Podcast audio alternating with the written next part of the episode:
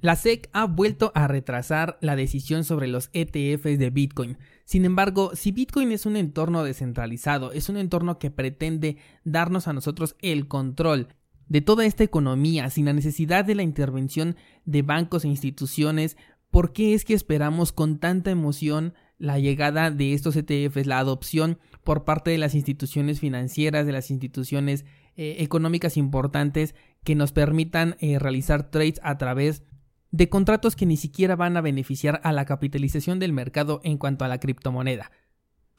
Hablemos del entorno descentralizado segunda parte. Comenzamos.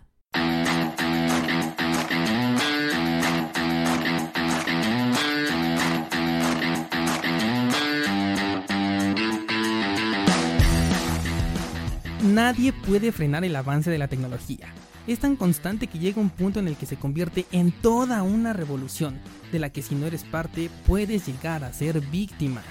Pero descuida porque estás en el lugar indicado. Bienvenido a Bitcoin en español. Acompáñame y aprende conmigo todo lo relacionado a esta tecnología descentralizada. Pero eso sí, prepara y abre tu mente, porque aquí vamos a abordar conceptos completamente nuevos sobre todo aquello que creías conocer.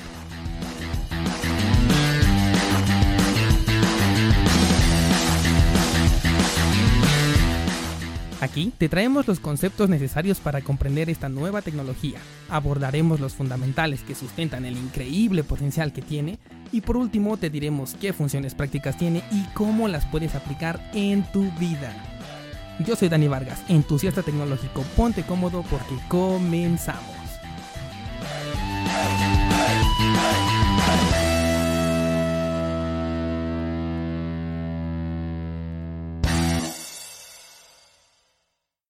¿Qué tal? ¿Cómo están? Me da mucho gusto saludarlos. Ya es lunes, uno de los meses eh, importantes y que recordamos con mucho entusiasmo el año pasado, debido a que, bueno, a partir de los finales de septiembre fue cuando comenzamos a ver este movimiento tan importante que nos llevó a máximos históricos y que muy probablemente no lo repitamos este año, lamentablemente. Pero bueno, vamos a pasar rápidamente a ver cómo nos fue esta semana en cuanto a la cotización de lo que es el Bitcoin y las criptomonedas. Realmente tenemos eh, una semana bastante estable, una semana en la que vimos, eh, bueno, iniciamos más o menos con una toma de ganancias importante por parte de, bueno, de las personas que están invirtiendo fuertes capitales. Pudimos apreciarlo desde la semana pasada, ya nos habíamos anticipado a ellos con eh, los cierres de los shorts en Bitfinex, que también ya les comenté por ahí en el canal de YouTube cómo hacerlos y cómo proteger sus ganancias. Pasen a checarlo en el canal de Dani Vargas en YouTube.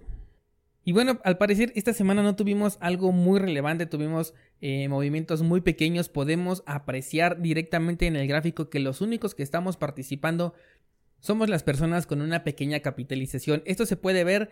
muy fácilmente en el gráfico ya que son movimientos muy pequeños, son movimientos que aproximadamente tardan de una a dos semanas para llegar eh, de un punto a otro y que eh, muchas veces podemos ver un retroceso inmediato en un solo día de todo ese camino que nos costó dos semanas de conseguir.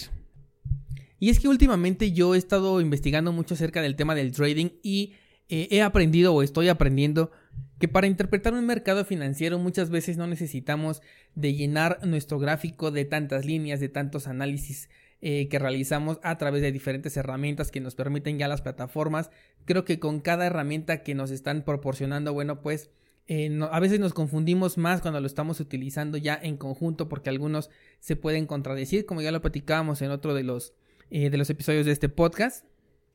Y considero que es bien importante aprender a identificar los movimientos de los mercados cuando entra una persona, una institución o una eh, un grupo de personas que tiene una capitalización importante y pensar en qué va a hacer esa persona, porque esa es la persona que realmente nos va a generar los movimientos que estamos buscando, esos movimientos que tanto esperamos, ya sean a la alza o a la baja, ya estamos bien conscientes que podemos aprovechar tanto un movimiento positivo como uno negativo, pero eh, siempre teniendo en mente el movimiento previo que ya hizo la persona que realmente es capaz de mover el mercado. Como les comentaba en este momento, podemos apreciar que en esta semana únicamente estamos participando nosotros, las personas que tenemos una capitalización eh, pequeña,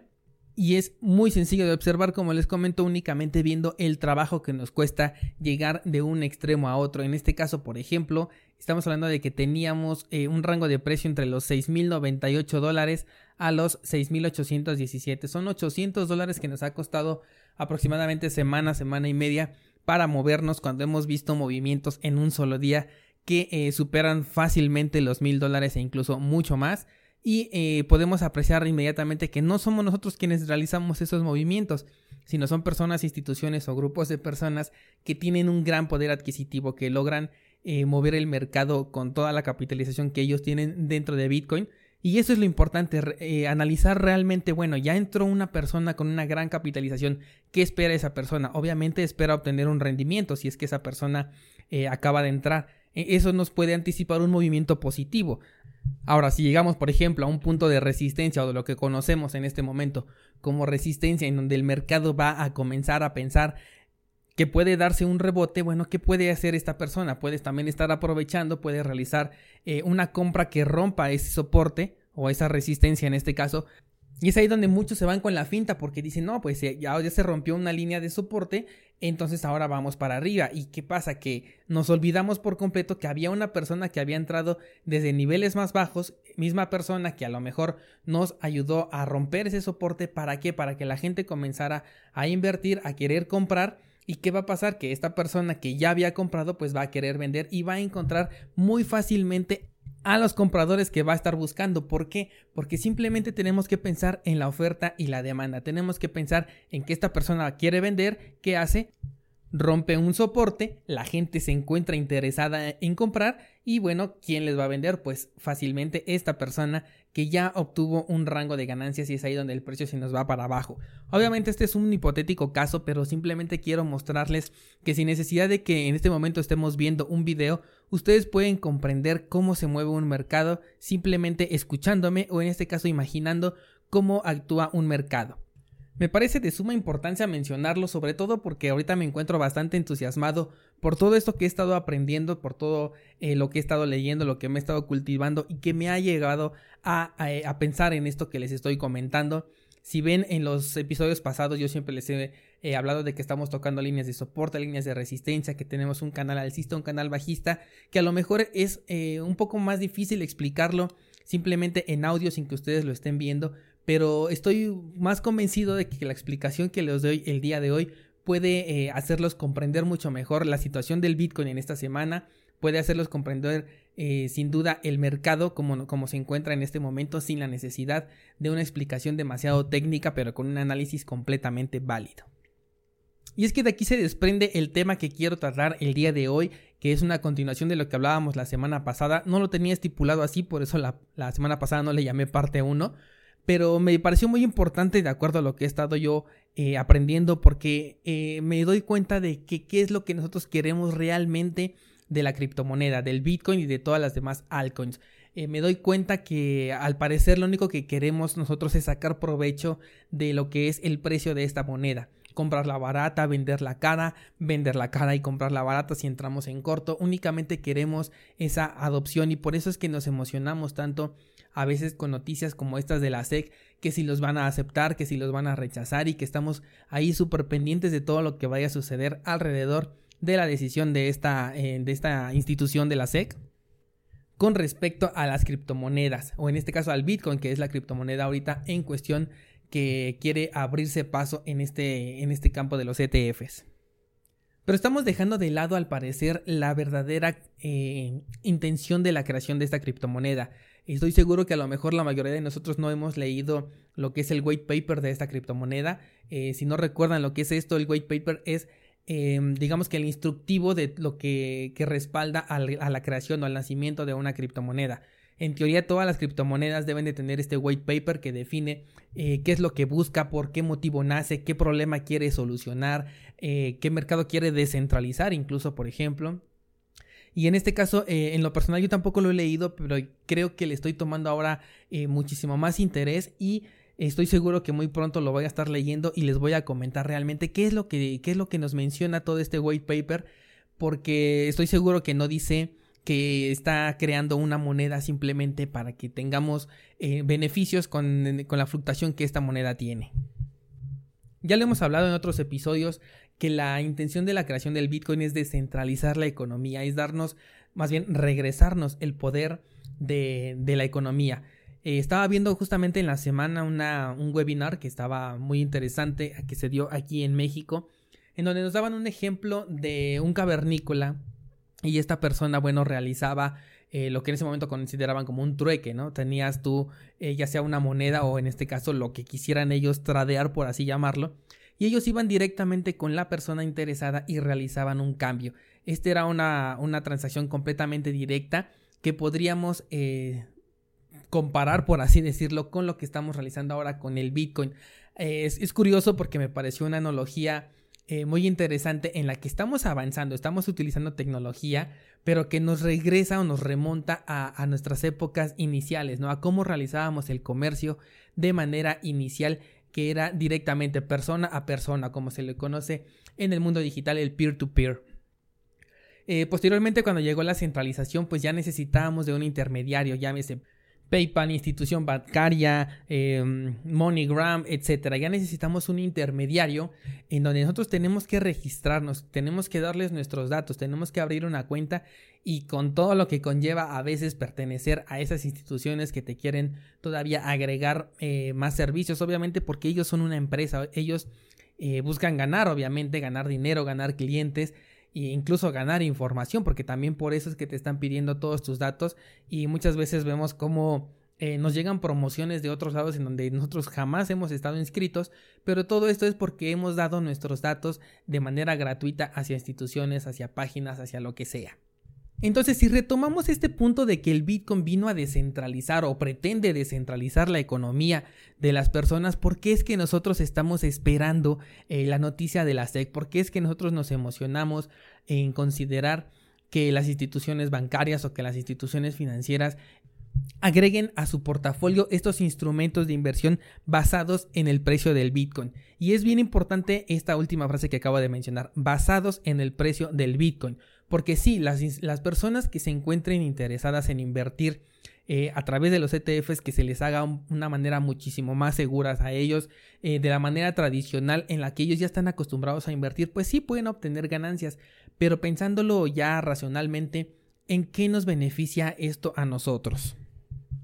O en qué beneficia en sí a todo el criptomercado, el criptomundo. Realmente no vamos a aumentar una capitalización de mercado porque simplemente estamos ante un instrumento que va a tomar como base el precio de una criptomoneda, pero no nos va a aumentar la capitalización porque no va a comprar criptomonedas, no va a entrar ese dinero y lo vamos a ver reflejado en el CoinMarketCap. No, no va a pasar así. Aunque sí tenemos un caso en específico en donde tienen eh, una oferta que sí pretende comprar esas criptomonedas, sí pretende tenerlas incluso en un almacén de valor en donde eh, van a estar completamente resguardadas. Ya han dicho ahí diversa información de cómo van a almacenar estas criptomonedas. Pero esto tarde o temprano nos, estaría perjudicando. ¿Por qué? Porque le estaríamos dando un poder a este, a este personaje, a esta institución financiera que ahora realizó una compra. Efectivamente, eh, al momento de realizar una compra probablemente tendríamos eh, un incremento exponencial del precio, aunque dudo mucho que ellos lo realicen eh, de un día para otro y en una sola exhibición. Obviamente ellos lo deben de ir haciendo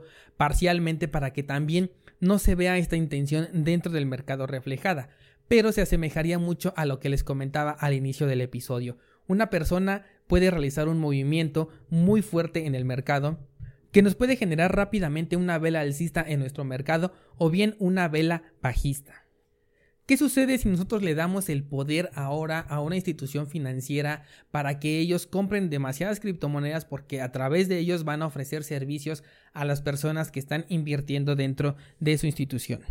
Primeramente yo consideraría que se volvería un poco riesgoso para las personas que desean eh, realizar operaciones a través de eh, instrumentos que se basen en el precio de la criptomoneda, porque al, tener esta, institución eh, una gran cantidad comprada de criptomonedas, ellos pueden realizar lo mismo, pueden realizar una compra que nos pueda romper un nivel de soporte, un nivel de resistencia y que pueda mover el mercado a su favor y, que no solamente a su favor para realizar ellos transacciones, porque ellos obviamente van a aprovechar para realizar un trade y sacar beneficios de ello, pero aparte van a recibir los beneficios de las personas que están apostando a que el valor de la criptomoneda va a incrementar o va a disminuir con estos instrumentos que se encuentran basados en el precio de una criptomoneda. Estamos nosotros esperando con ansias, o al menos así lo reflejan las redes sociales, eh, los videos en YouTube, estamos esperando eh, bastante emocionados, entusiasmados, la llegada de estos ETFs a Bitcoin sin darnos cuenta que podría ser algo perjudicial para nosotros, que le estaríamos dando una herramienta a las instituciones centralizadas de poder controlar o al menos de poder manipular, aunque no me gusta mucho utilizar esa palabra, pero el punto es que le estaríamos dando una herramienta muy poderosa para que ellos puedan realizar movimientos en en nuestros gráficos, en nuestro criptomercado, en nuestro entorno descentralizado. Le estaríamos dando la bienvenida a, la liga de los centralizados, a, a lo que es nuestro juego, nuestro juego descentralizado.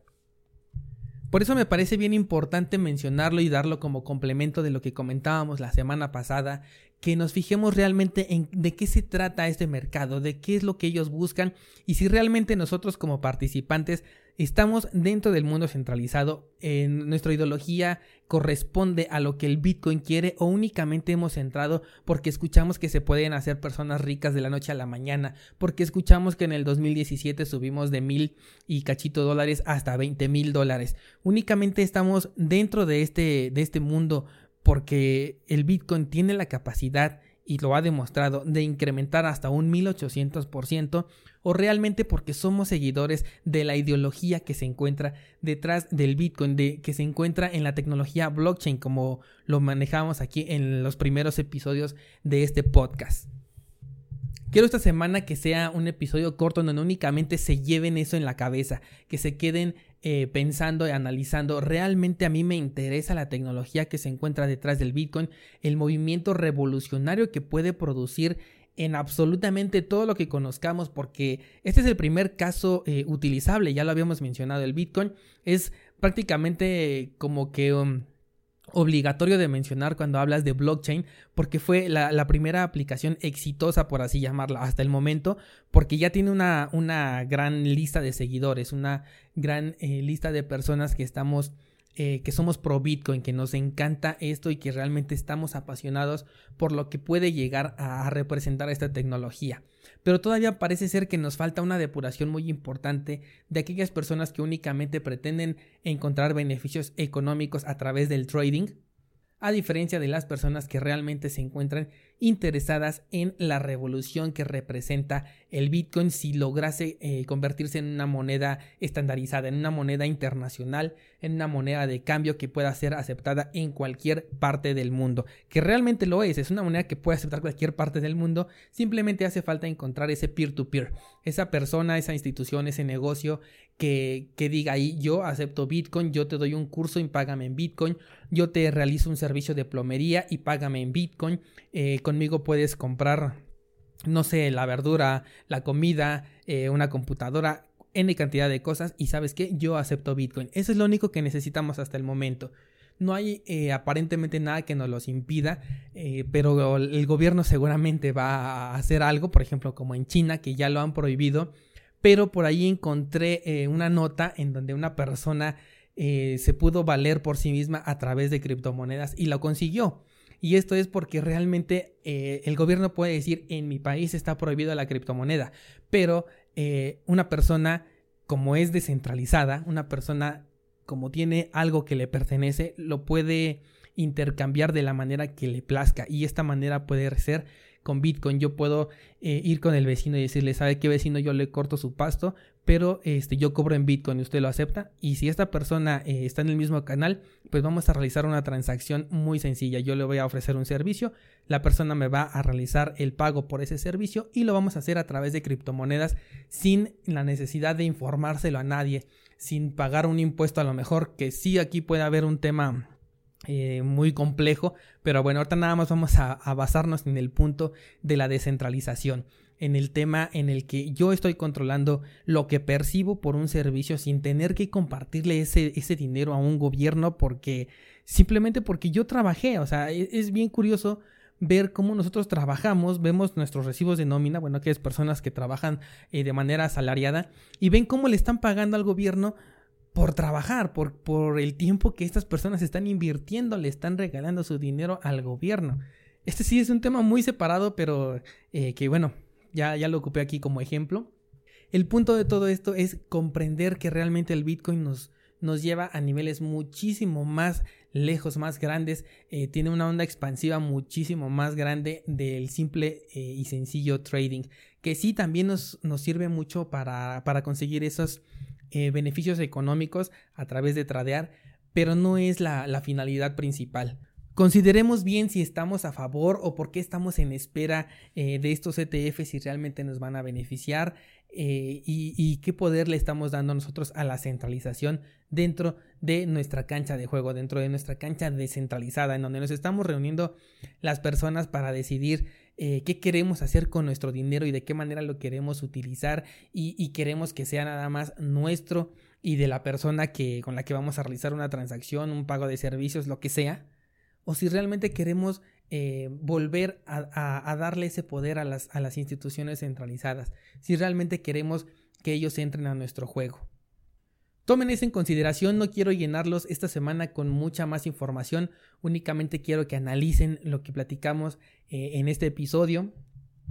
Y me gustaría mucho conocer su opinión. Tienen allí los medios como eh, YouTube o también algunos de los podcasts. En iTunes, por ejemplo, también nos permiten algunos comentarios y me gustaría saber qué opinan acerca de esto que les estoy comentando, si ustedes son pro Bitcoin o les gusta únicamente la tecnología para obtener beneficios monetarios a través de lo que es el trading.